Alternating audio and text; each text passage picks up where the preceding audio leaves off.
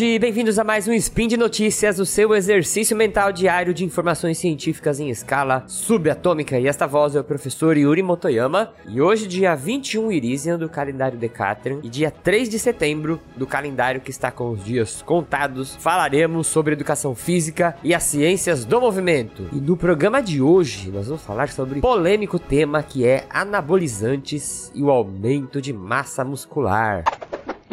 Speed Notícias.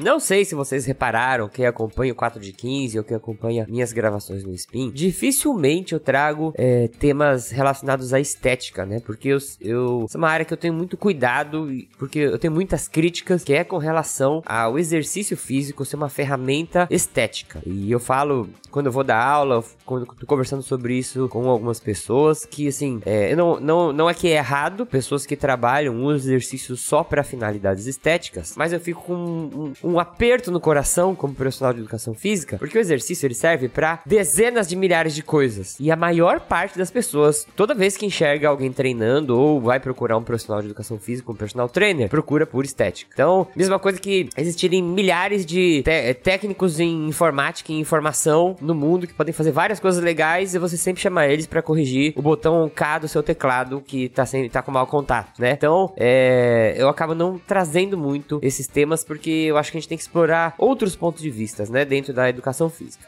Enfim, esse artigo aqui, para resumir melhor, que eu vou trazer para vocês aqui esse artigo, eu falaria que ele era uma loucura. Por quê? Ele foi publicado em 1996. Ô Yuri, você vai estar tá trazendo um artigo tão antigo aqui. Porque o que ele fez nesse artigo, hoje em dia, é, seria muito difícil um comitê de ética aprovar. E ele respondeu uma pergunta que era uma dúvida de muitas pessoas até aquela época, e até hoje alguém pode ter essa pergunta, que é: quais são os efeitos de você tomar doses altíssimas de anabolizante, no caso aqui testosterona? os efeitos que a gente tem, né, na força, no tamanho muscular. Esse artigo foi publicado no New England Journal of Medicine, uma, é uma revista inglesa bem conceituada, e ele justifica, né, a sua existência falando que, assim, nessa época, a gente já tinha é, Schwarzenegger, né, os fisiculturistas, as pessoas já sabiam que se você administrasse hormônios, é, parecia que essas pessoas ganhavam muita massa muscular. E isso começou a ser meio comum é, as pessoas usarem esse tipo de medicamento, né? Que os esteroides anabolizantes são medicamentos, tá? É, medicamentos pra gente tratar hipogonadismo em homens, né? Que tem é, pou, pouca produção de testosterona, é, animais que eram castrados e eles é, repunham testosterona para melhorar aí a quantidade de massa muscular, não ter muita perda de peso, por exemplo. Então tem algumas pesquisas, né? Tinha algumas coisas em relação a isso. Só que aí eles olhavam os estudos que eram publicados e tinham vários erros sistemáticos mesmo, né? Às vezes um estudo não controlava a quantidade de alimento que eles ingeriam, outro estudo só usava é, pessoas que já tinham muita experiência com treinamento. E aí eles pegaram uma amostra que era não praticante de levantamento de peso profissional, mas já tinham tido no passado uma experiência, tá? Então eles não eram sedentários, mas tinham, não eram atletas também. Eles dividiram dividiram esse grupo é, em quatro subgrupos. Então eles pegaram esses homens e dividiram em quatro subgrupos. Um não fazia exercício. Aí os que esse grupo que não fazia exercício dividiu em dois, que era não fazia exercício e tomava placebo. E aí placebo eles injetavam óleo de girassol puro, porque a testosterona, né, normalmente como ela é um esterol, ela tem que ser administrada junto com algum óleo, né, para você injetar. E eles usavam aqui o óleo de girassol. Então, o grupo que não fazia exercício, placebo, tomava óleo de girassol. O grupo que não fazia exercício, testosterona, tomava testosterona injetada lá, misturada no óleo de girassol. Aí outro grupo fazia exercício, fazia exercício e tomava é, só o óleo de girassol injetado. E outro grupo fazia exercício e tomava testosterona, tá? Então, quatro grupos: testosterona e placebo sem exercício, testosterona e placebo com exercício. O exercício era levantamento de peso, alguma coisa parecida com crossfit ou musculação. Aí eles regularam a ingesta de proteína de todo mundo para não falar ah, a diferença no ganho de massa muscular foi porque uns se alimentaram melhor que outros, não, tá? O treinamento foi um treinamento bem feito, eu vou deixar o artigo aqui para vocês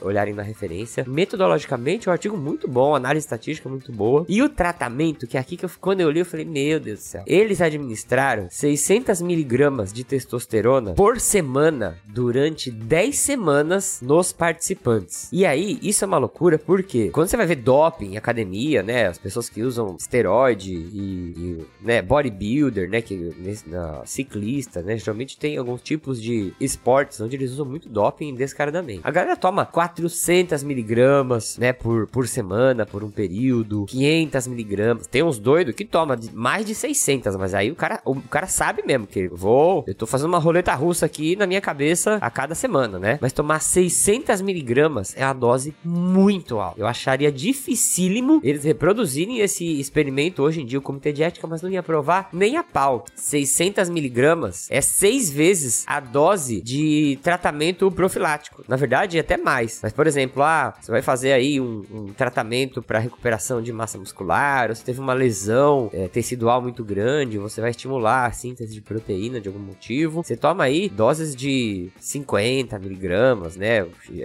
Doses baixas. Eles estavam dando 600. Vamos imaginar esse número seis vezes maior, tá? É a mesma coisa, você tá com dor de cabeça e você tomar um comprimido de é, analgésico. Exper experimenta não, eu falo experimenta, mas você não vai fazer isso. Mas imagina que em vez de tomar um comprimido, você toma seis de uma vez. Não ia fazer mal? Pô, e é isso aí que eles estavam. É, é, eles propuseram nesse artigo aqui. Deram uma dose altíssima. E aí vamos nos resultados. Por incrível que parível, com relação ao perfil lipídico, não teve diferença no grupo que tomou testosterona, que fez exercício, que fez, que não fez, tá? Só ali o grupo que fez exercício e tomou placebo, né? Eles tiveram uma redução no colesterol HDL, mas foi bem pouca. Única diferença estatística aqui. Então o perfil lipídico praticamente passou limpo. Agora, nas concentrações hormonais, o grupo que tomou testosterona teve um aumento na testosterona total, um aumento na testosterona livre, tanto o, gru o grupo que não fez exercício quanto o grupo que fez exercício. O grupo que fez exercício foi até maior, né? Testosterona total e testosterona livre, bem rápido, é o que? Testosterona, para ela funcionar no seu corpo, ela tem que estar tá livre ou ela tem que estar tá ligada à albumina. Aí ela, que é outra proteína, ela consegue entrar dentro da sua célula e estimular lá a síntese de músculo, a síntese de proteína. Se ela tá ligada a uma globulina, a gente fala que ela não tá livre. Aí ela, é, ela não funciona bem. Então é como se o corpo falasse, ó, liga a testosterona na globulina, quando ele quer controlar, assim, ah, eu quero que a testosterona funcione mais ou menos, né? Ele deixa ela ou livre ou ligada. É o jeito dele controlar essa balança. Aí olha que só que loucura aqui, ó.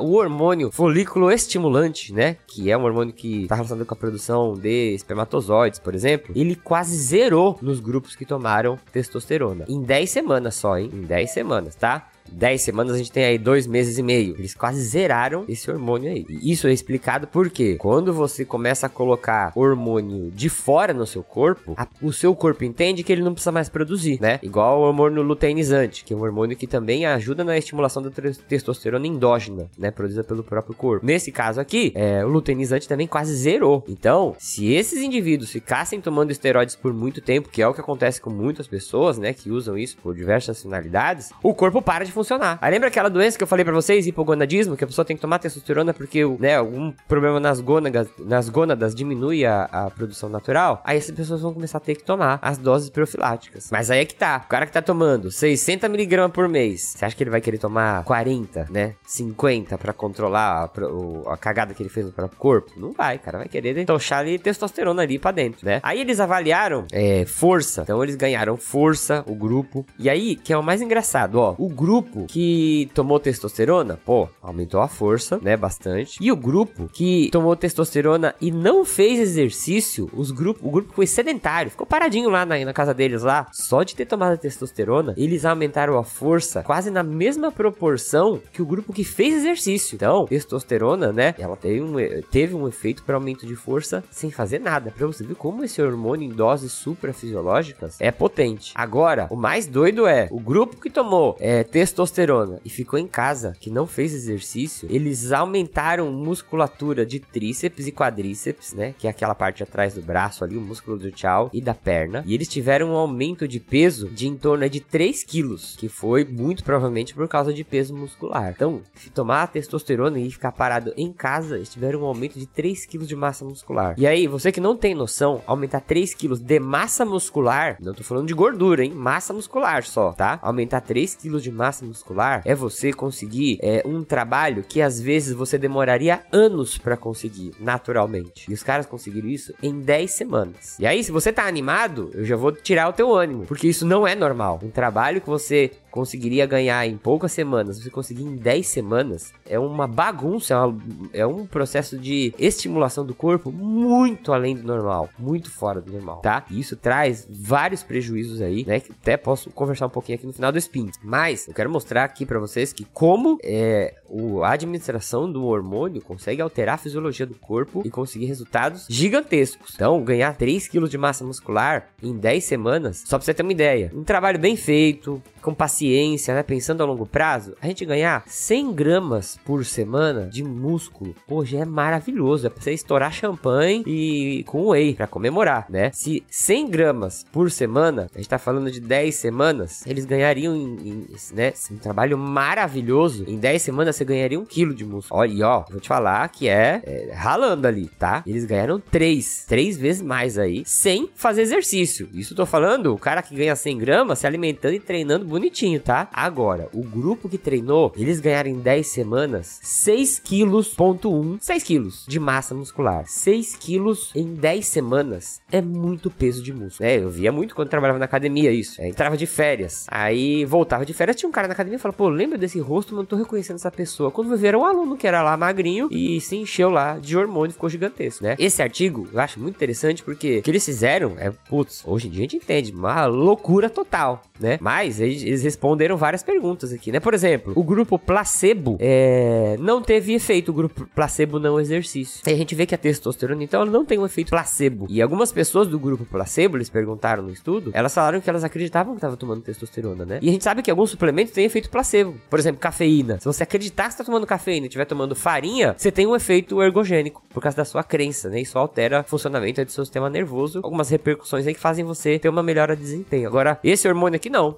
O hormônio, mesmo que você acredite, não tem efeito placebo. Outra coisa que eles responderam: você tomar esse hormônio, né, nessas doses suprafisiológicas, mesmo que você não fizer exercício, você melhora a força e você ganha massa muscular. Se você fizer exercício, então, vixe, aí o negócio estoura lá no balão, né? Agora, é, fechando aqui o spin, você que tá todo animadinho, testosterona é um hormônio que tem diversos problemas colaterais se você toma nessa dose. Lembra, você tá tomando um remédio de 6 a 10 vezes com a dose é, aumentada, tá? Vai tomar um copo de xarope xarope quando você tá com tosse, tenta tomar, né? Imagina você tomar 10 copos de xarope ao mesmo tempo. Você não faria isso. Fala, não, não sou louco, Yuri, né? Mas com esse medicamento as pessoas fazem. Então, tem que tomar muito cuidado. Isso não é brincadeira. Não é brincadeira. Eu já, eu nem, ó, vou falar para vocês. Eu já trabalho dentro desse meio fitness é, desde o começo da criação do Conselho de Educação Física, né? Eu já tenho alguma idade aí. É, e assim, eu já vi na minha experiência academia, né? Eu tenho aí quase mais de 20 anos de experiência dentro de academia, trabalhando. É, eu, eu, não, eu, já perdi a conta de alunos que tiveram problemas por usar esteroide. Principalmente antigamente, na década de 90, que a gente não tinha tanta informação, né? Eu já tive aluno que teve acidente vascular cerebral, vários. Eu já tive alunos que morreram, amigos meus que até trabalhavam comigo, que depois de um tempo infartaram e morreram. Aí ninguém sabe por quê, né? Pô, teve um problema no coração, morreu, né? Quando você vai ver, o cara tá 120 quilos. Tava, né? Ó, ó,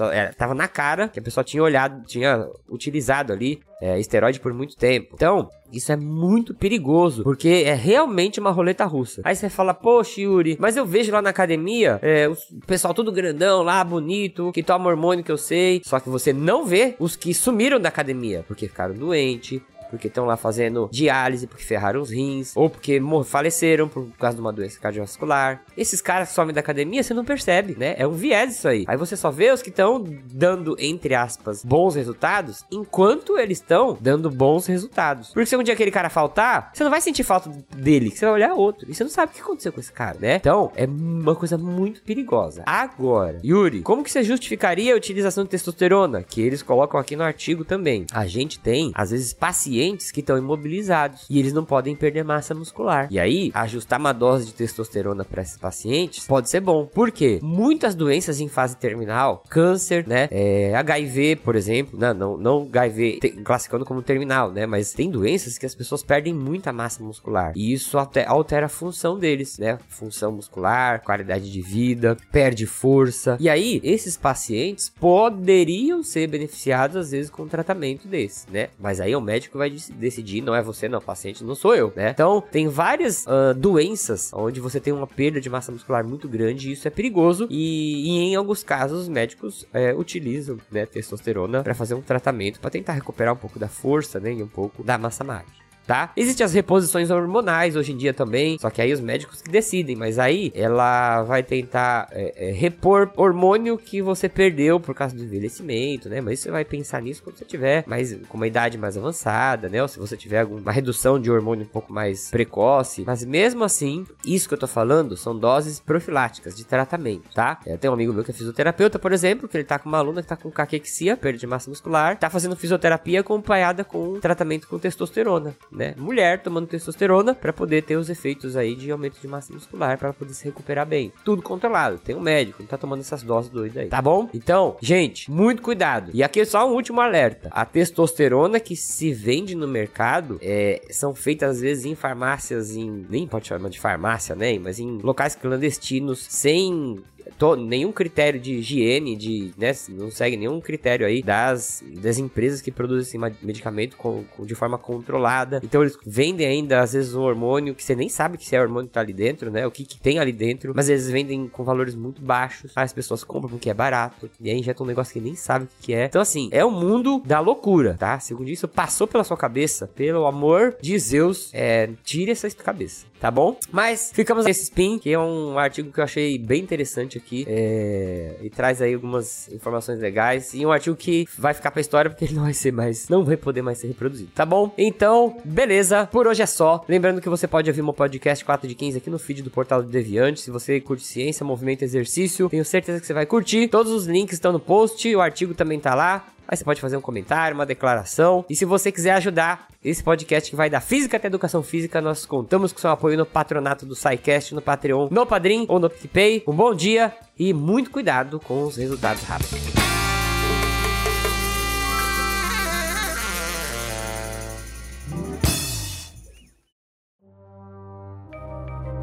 Este programa foi produzido por Mentes Deviantes. deviante.com.br